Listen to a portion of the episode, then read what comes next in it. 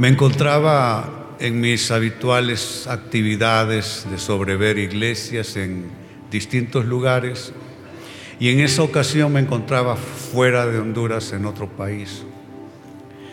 Y la noticia me dejó partido por dentro las imágenes sumamente fuertes y grotescas de lo que eh, recién estaba sucediendo. Eh, me refiero a la trágica situación vivida en el estadio nuestro aquí en la ciudad y, toda esa cosa que, como que no corresponde a, a seres humanos, sino pareciera que es una jauría de, animales eh, trayendo destrucción. Pero aunque esa noticia y las imágenes fueron sumamente impactantes, no me impactó menos las reacciones que comencé en los medios a, escuchar y de las que me enteré de distintas personas de nuestro entorno como sociedad y las muy malas explicaciones que se daban respecto a eso. Yo quería en ese momento estar aquí para poder, no sé, tocar la puerta de algún medio y poder decirle a, la gente nuestra qué nos pasa a nosotros, qué nos pasa. Y de esa, de esa herida espiritual en mi corazón al ver porque a veces como que cuando estás fuera lo puedes ver más claro, ¿no es cierto? Me tocó en esta situación ver nuestra sociedad desde fuera y pude percibir algo que yo ya sabía de todas formas, pero aún así impacta lo mal que estamos nosotros en términos de paz. No hay paz hay una escasez, yo diría, vergonzosa de paz. Y eso da origen a mi tema, mi mensaje en esta noche, que titulo para ustedes, ¿Dónde pongo tu paz? No hay espacio, dice Dios. Es increíble cómo nosotros los seres humanos podemos cerrarle las puertas o podemos obstruir la bendición. Somos como exclusas que están llenas de piedras y de basura y como que no logra correr la bendición de Dios. La obra de Dios sigue adelante, la obra de Dios prospera en todas partes. Nuestras vidas, bajo el cuidado de Dios, ahí vamos, confiando en su palabra, en sus promesas, viendo sus milagros. Pero no significa que debemos conformarnos o adaptarnos a un estado de sociedad donde la paz literalmente es atacada todos los días. Y quiero comenzar poniendo mi primera nota en este mensaje para ustedes. Lo primero que escribí al recibir este tema de mensaje, en mi mente vino esto, contradictorio. Muchos están contribuyendo al alejamiento de esa paz paz por la que viven orando que mejore. Y sabe, así pasa, usted entra un poquitito a las agitadas aguas de las redes sociales y qué barbaridad, cómo está el ser humano. Aún los creyentes pareciera que están a dieta de paz, pues no quieren paz. Aún los creyentes, esos que han entregado sus vidas a Jesús, supuestos a vivir bajo la norma de la palabra de Dios, escriben cada cosa, llenos de odio, eh, cargados de un malestar, de una, una toxicidad. Yo digo que qué triste. De inmediato ante estas reflexiones y oración que hacía en esos momentos, eh, no pude más que acabar de incorporarme donde estaba y vine a este pasaje que me parece escrito para nosotros y para esta temporada. Dice en Lucas capítulo 19, versos 41 y 42, y es el quebranto y la frustración de Dios la que encontramos aquí. Dice, y cuando llegó cerca, y se refiere a Jesús, de la ciudad, al verla lloró sobre ella, diciendo, oh, si también tú conocieses, a lo menos en este tu día, lo que es para tu paz. Mas ahora está encubierto de tus ojos. Y saben, se refiere Jesús a sí mismo. Él es la paz.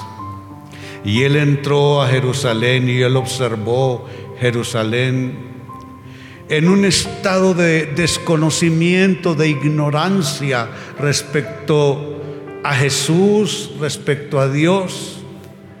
Y aquello quebrantó el corazón de Jesús. Dice, si aunque, aunque fuera en este tu día, conocieses lo que es para tu paz, mas ahora está encubierto a tus ojos. Saben, amados hermanos, yo los invito a dos cosas.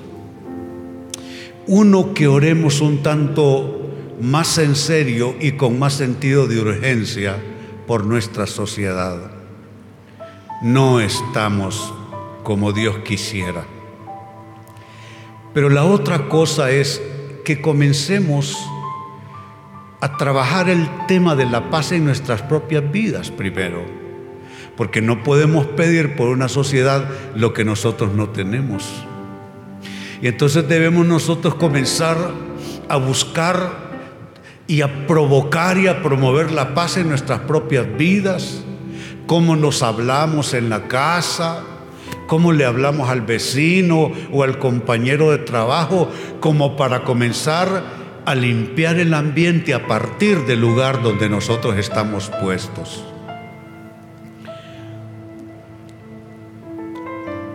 Tengo una, una invitación en esta noche y es esto tienes o tenemos que hacerle espacio a la paz.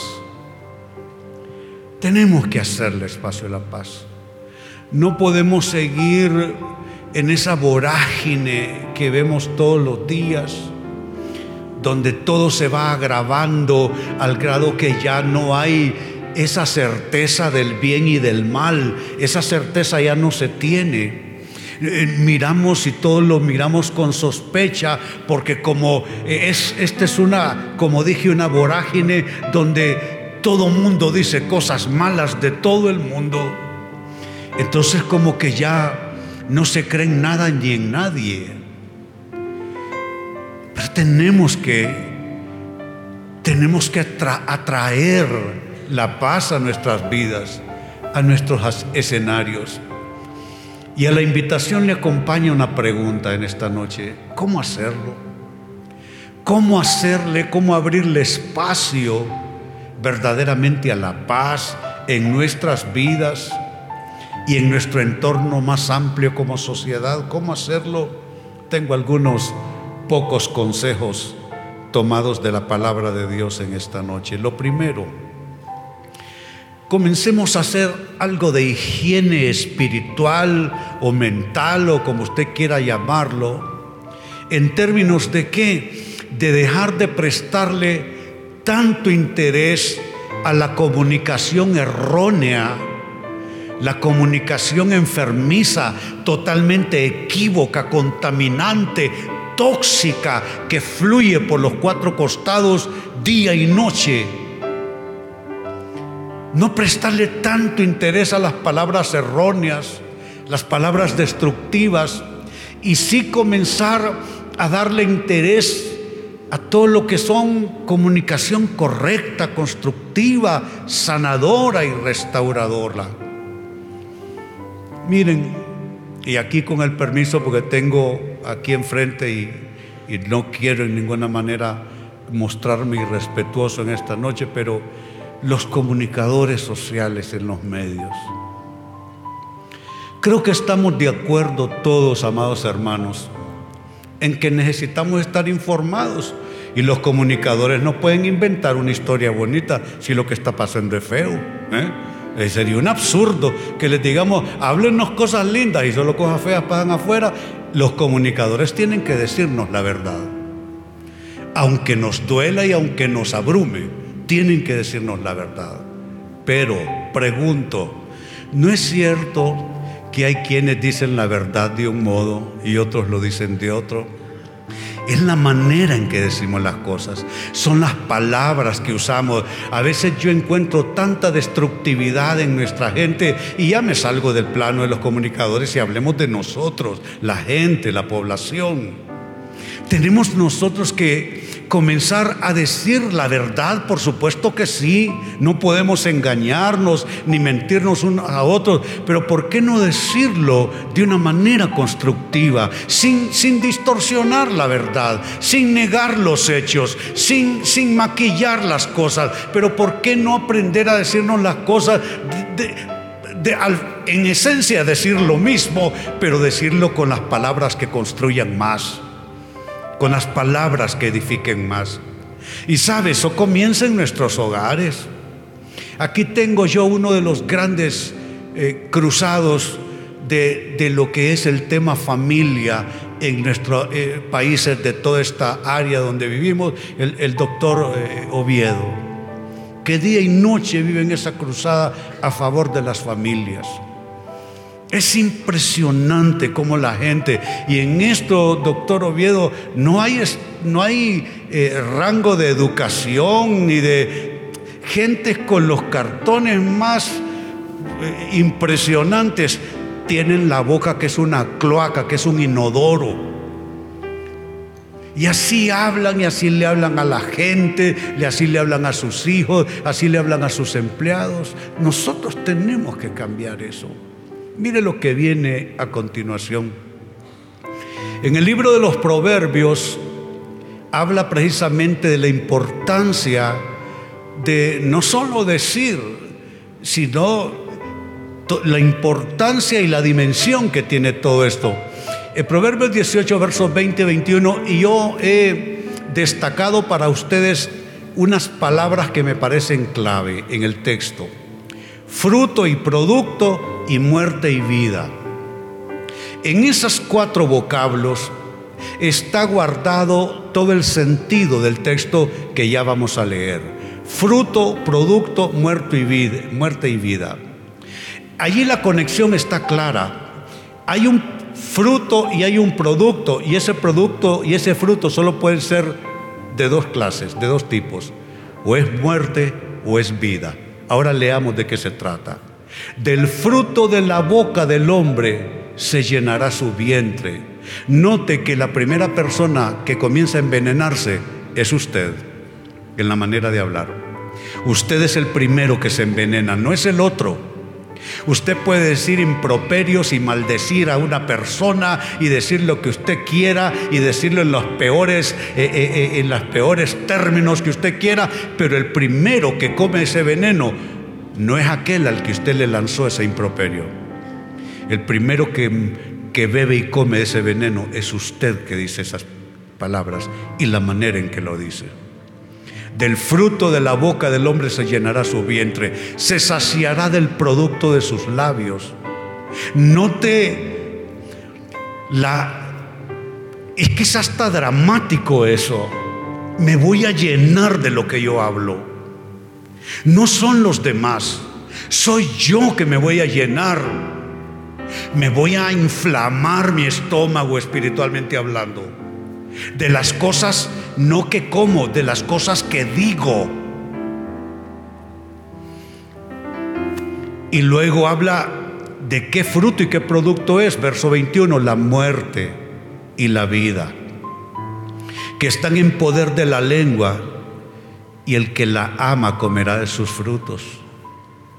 Porque como amamos decir lo que pensamos, ¿no es cierto?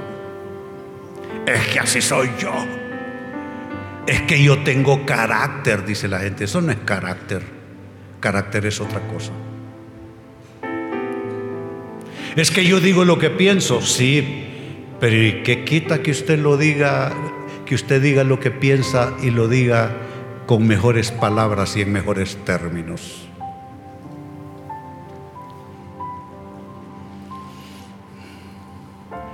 Me recuerda cuando yo asustado llegué esa noche al ejército. Me llevaron en un viaje express.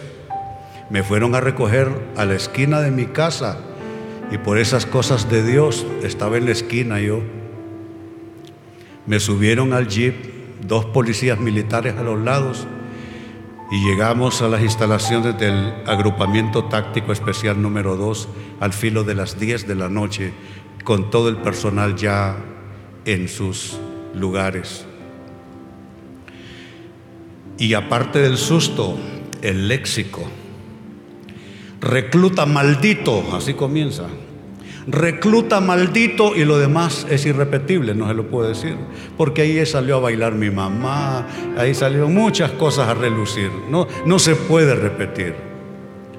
Pero sabe, así vivimos. Que pudiéramos decir lo que pensamos y expresar nuestras opiniones, porque claro que tenemos derecho a hacerlo pero de alguna manera, tanto nosotros cristianos como la sociedad toda necesitamos aprender a comunicarnos de otra manera porque lo que sucede, caso contrario, es que nos estamos envenenando entre todos. Nos estamos envenenando. Lo digo de esta manera en la siguiente nota en, en el bosquejo para ustedes. Debes decidir por la comunicación que sana Debes decidir por la comunicación que restaura, no por la que mata y destruye. Es una decisión que uno toma. Tú no puedes contribuir a cómo las cosas se dicen allá afuera. Tú tienes que aprender a decirlo de otro modo. Y tú tienes que entrar en esa campaña también de hacer que todo tu entorno comience a comunicarse de una manera más constructiva. Entonces la pregunta está siendo, ¿cómo, cómo hallarle espacio a la paz entre nosotros? Y la primera respuesta ha sido que no debemos dar interés a una comunicación errónea, enfermiza, contaminante, y debemos nosotros apelar a una forma de comunicación con palabras correctas y constructivas. Segunda respuesta, y me muevo en otra dirección. ¿De qué otra manera hacerle espacio a la paz? De esta manera, Cristo es la roca. ¿Cuántos creen que Cristo es la roca? La Biblia dice que somos los seres humanos como un hombre que cavó muy hondo.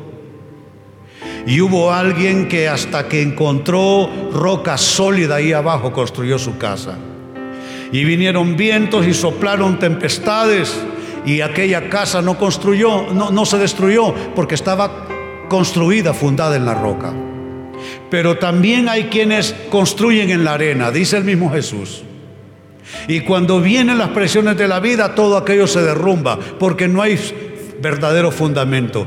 ¿De qué les estoy hablando? Claro que sabemos que Cristo es la roca, pero el consejo y la advertencia es eso. Pero párate sobre esa roca con verdadero equilibrio. Estoy alarmado viendo a tantos creyentes perder el equilibrio por lo que pasa allá afuera todos los días. Lo que pasa allá afuera no es un problema de este país, es un problema planetario.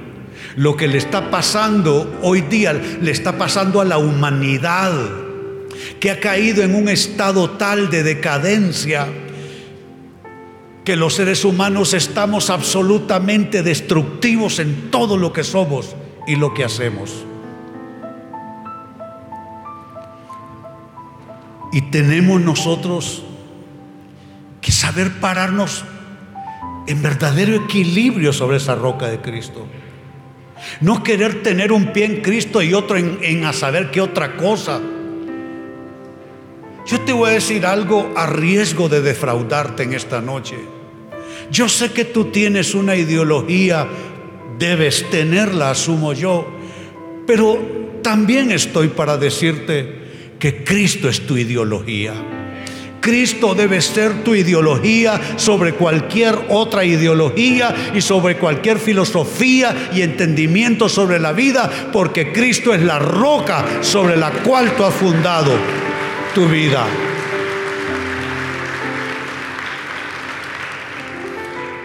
Mire cómo lo dice el Salmo 18 y versículo 2. Jehová, roca mía y castillo mío y mi libertador. Note un mi, mi, mi bien usado. No como solemos nosotros usar el mi, mi, mi, yo, yo, yo. Que es un mi que descarta a Dios, que destrona a Dios, que desplaza a Dios. Mi vida, mi tiempo, mi dinero, mi cuerpo. Esta es una forma correcta de usar el mí. Mi roca es Él. Mi castillo es Él. Mi libertador es Él. Y sigue diciendo, Dios mío, fortaleza mía, en Él confiaré, mi escudo y la fuerza de mi salvación, mi alto refugio. Y ninguno de esos mi tiene que ver con la persona, todo tiene que ver con Dios, todo tiene que ver con Dios.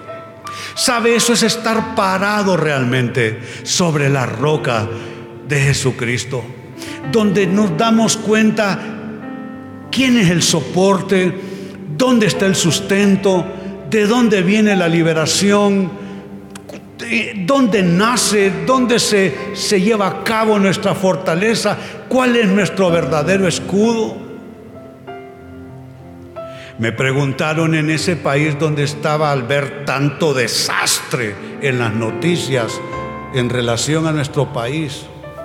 Me dice, pastor, ¿y usted cómo vive allí? Me dijo una persona. Así me dijo. Yo me sentí humillado. ¿Y usted cómo vive allí, pastor? Me dice. Porque claro, estoy en una mega ciudad de rascacielos y de todas cosas. Le dije, ¿sabe, ¿sabe cómo vivo yo ahí? ¿Por qué? Porque Cristo es mi roca y Él está en todo lugar en este mundo.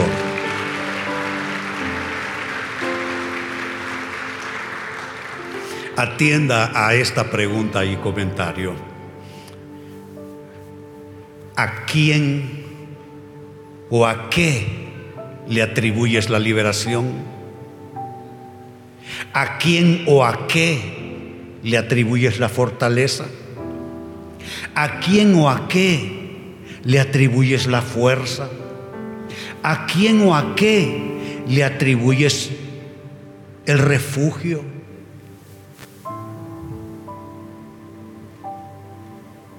Tú que te ofendes con otros creyentes diciéndose cosas pesadas y groseras entre ustedes, aunque son creyentes, solo porque tienen diferencias políticas.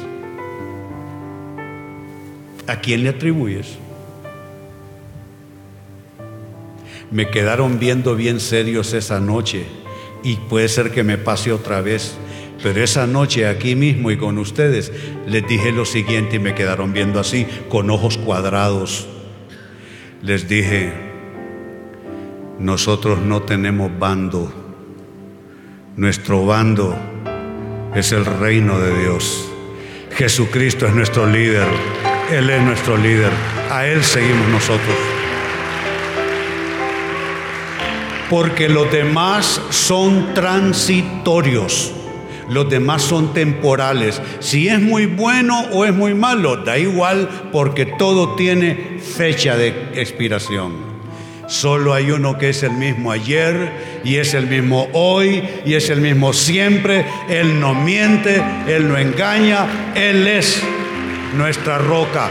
De Él viene nuestra seguridad, Él es nuestra liberación.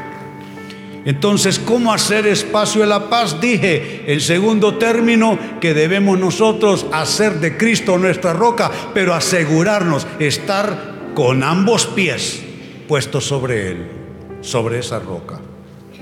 Tercera respuesta, deshazte, si quieres hacerle espacio a tu paz, deshazte de algo que estorba tu paz, la falta de integridad la falta de integridad.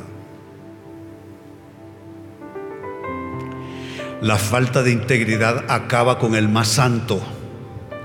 Tú pudiste haber sido la persona más recta, más honorable, pero en el momento en que renunciaste a tu integridad, allí terminaste.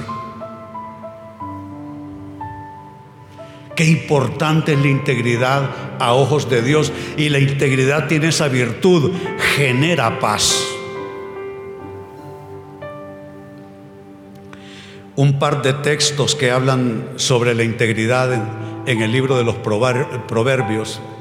Dice el primero, Proverbios 10 y verso 9, el que camina en integridad, no dice que es tonto. La cultura de corrupción dice que el que camina en integridad y no aprovecha, perdonen la expresión, es maje perdonen la expresión, que quería decírselos con toda claridad, no, no para ser incorrecto aquí, pero para decírselo de una manera que lo entiendan.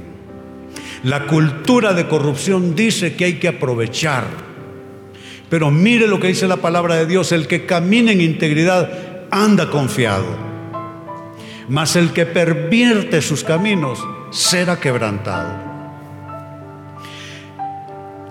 Me llamaron en esa ocasión para darme esa noticia de una persona que yo conozco. Y esa persona, lastimosamente yo la he visto hacer cosas malas por lo menos en los últimos 20 años. Y entonces me llaman porque nunca falta quien te cuente, ¿no es cierto? Y me habla del drama que está viviendo esa persona. Y es que no pude yo trabajar ni acomodar mi, mi opinión, mis palabras. Es que me salió como te, como te sale cuando, cuando es vómito. Le dije, mire, esa persona se lo merece. Esa persona se lo merece. Porque aquí lo estamos leyendo.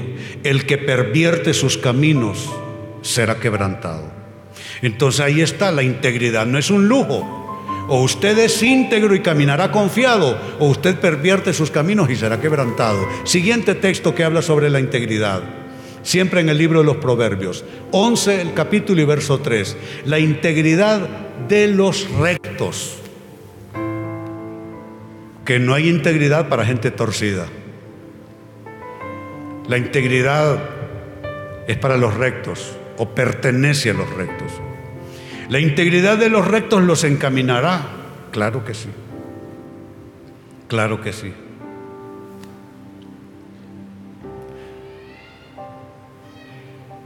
Y añade, pero destruirá a los pecadores la perversidad de ellos.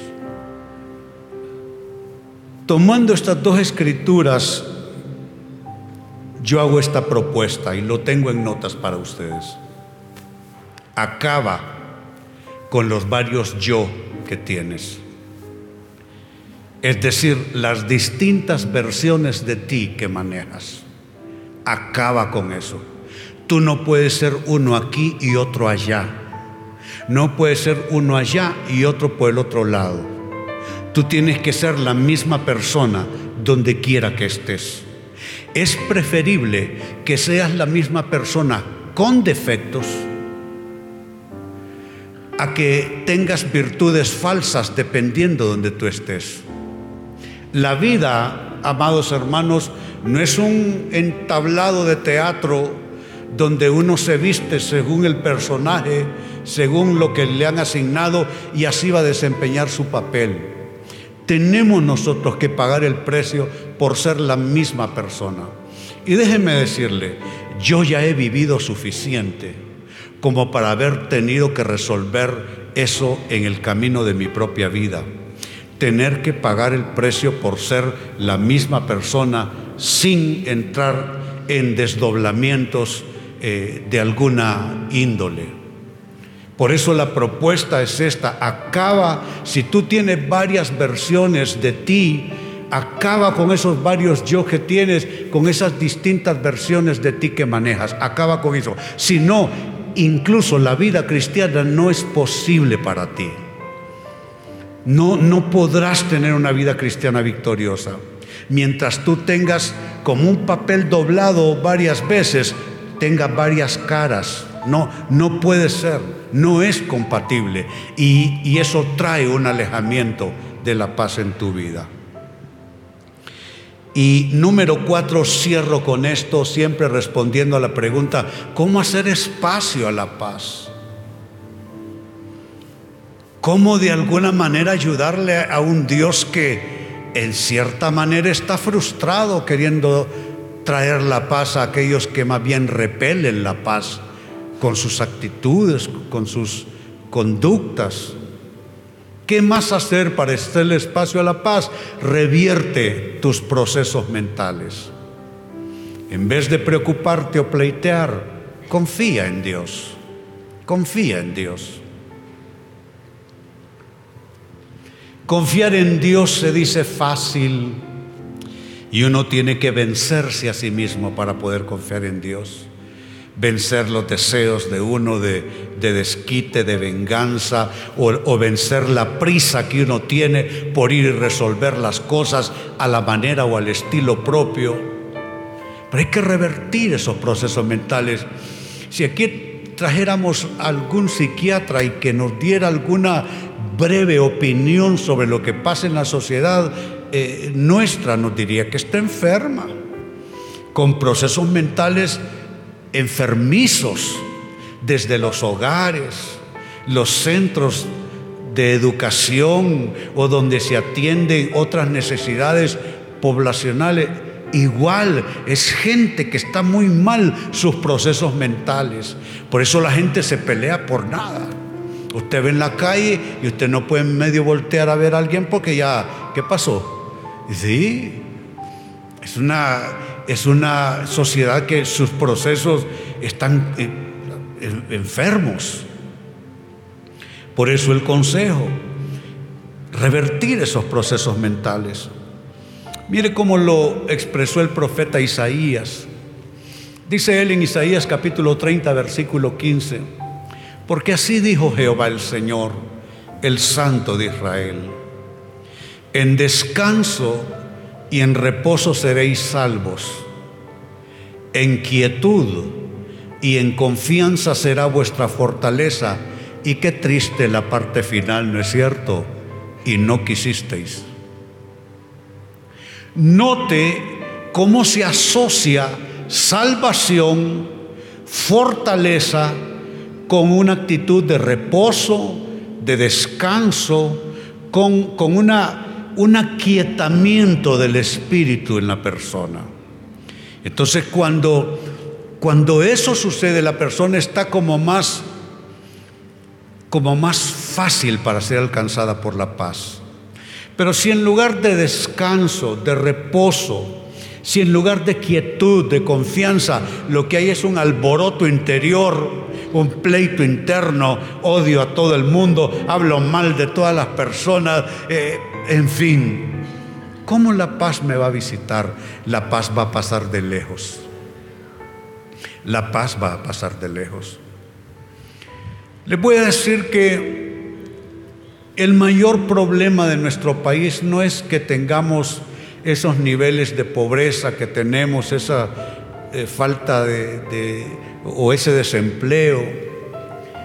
Me da la impresión que lo peor que pasa a nuestra gente le está pasando aquí, en la cabeza. Los procesos mentales viciados.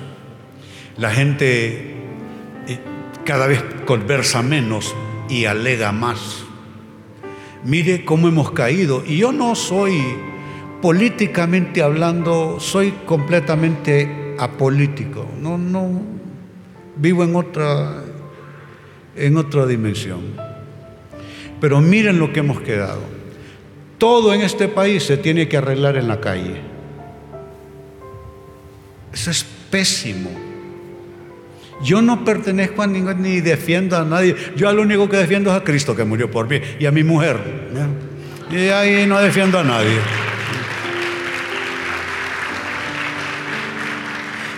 Según Paco lo iba a meter en la lista, que yo a él lo defienda. Yo no te defiendo tampoco. Eh, no, aclaro pues para que, a veces la gente te interpreta a saber cómo, ¿no es cierto? Yo, amados hermanos, lo que estoy procurando es la paz nuestra.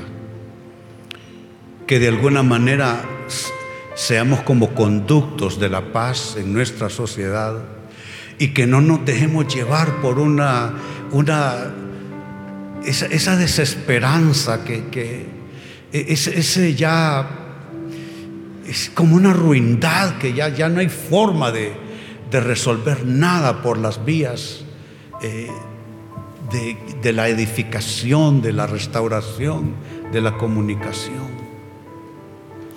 Así es que ahí está en descanso y en reposo seréis salvos, y en quietud y en confianza será vuestra fortaleza, y no quisisteis. Y a este texto le acompaña mi último comentario en notas para ustedes, y este es un consejo que les doy. Deja de trasnochar por cosas que Dios ya ha solucionado en sus promesas. Mejor cree en la promesa del Señor, descansa en la promesa del Señor. Lo que tú necesitas, yo lo creo. Ya Dios te dio esa respuesta. Ya eso está provisto. Solo es que llegues hasta, ese punto, que llegues hacia esa situación, pero yo creo en un Dios que trae respuestas para nuestras vidas. ¿Cuántos creen en un Dios así? ¿Cuántos esperan en un Dios así? Sí. Entonces así que acuéstate y duérmete tranquilo, tranquila. Él es tu abogado, Él es tu doctor, Él es tu banquero, Él es tu gerente, Él es el todo nuestro, Él es la roca en la que fundamos nuestra vida. ¿Cuántos lo creen esta noche? Aleluya. Aleluya, aleluya.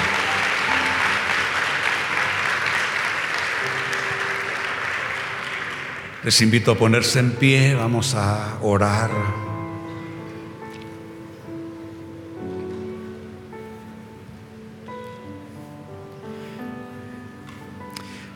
Solo se me viene un canto de, la, de mi paz a vosotros os doy, que cantaba mi pastor, pero esa no se la saben los músicos, así es que mejor no la intento. ¿sí?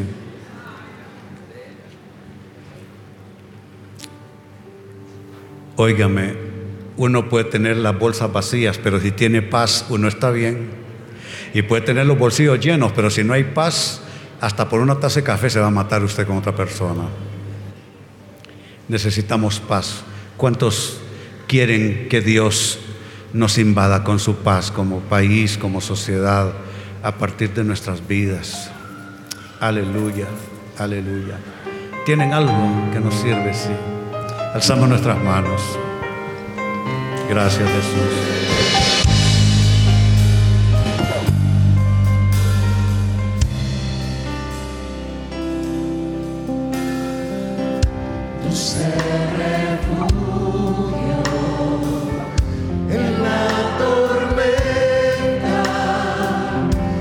Jesucristo el Salvador. Él me alienta y alimenta con su palabra y su amor. Una vez más decimos, dulce refugio.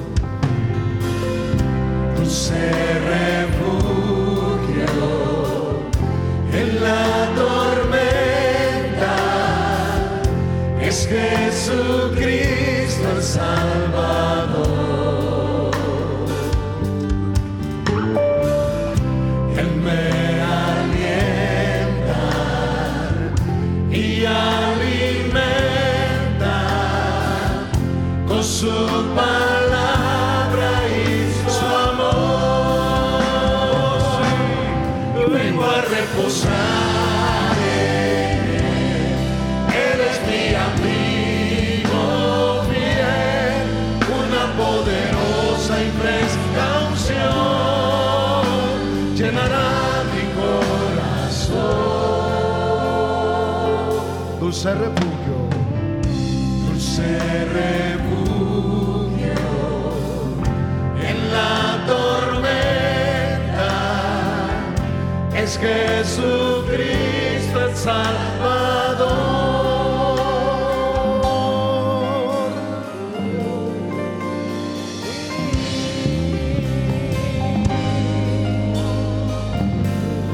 Decimos una vez más, dulce refugio.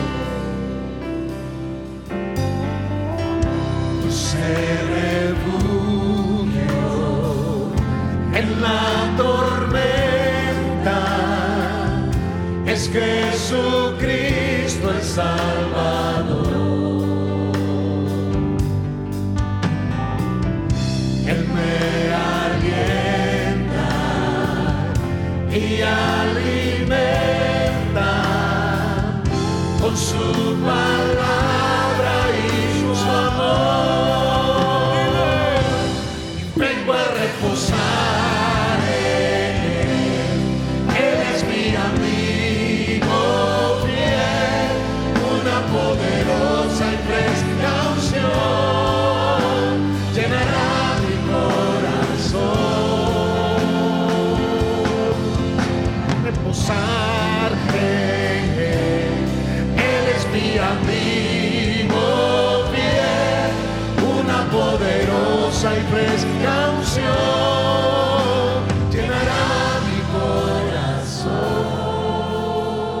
dulcemente. Dulce refugio en la tormenta es Jesucristo el Salvador.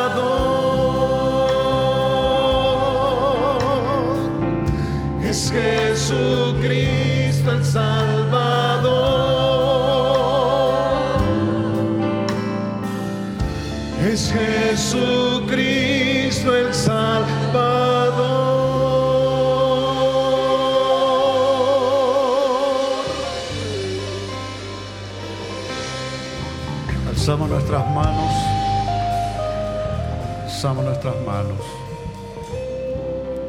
Señor Jesús, hoy te pedimos Visítanos, Señor.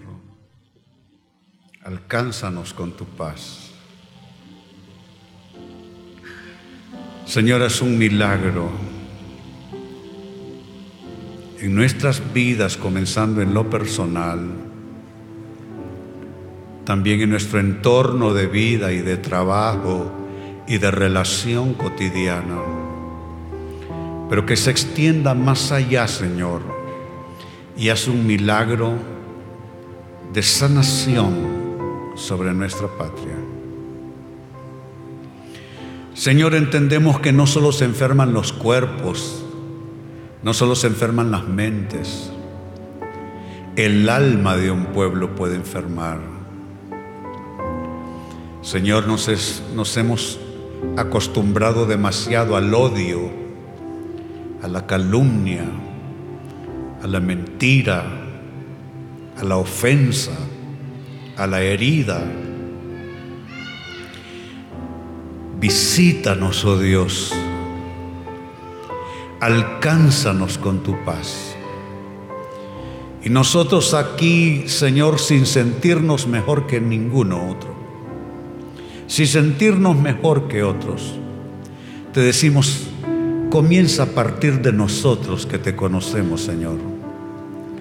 Trae tu paz, la paz que sobrepasa todo entendimiento, que a pesar de las dificultades de la vida, a pesar de las injusticias, a pesar de las decepciones, que siempre la paz sea nuestra elección, que siempre la paz sea nuestra mejor opción.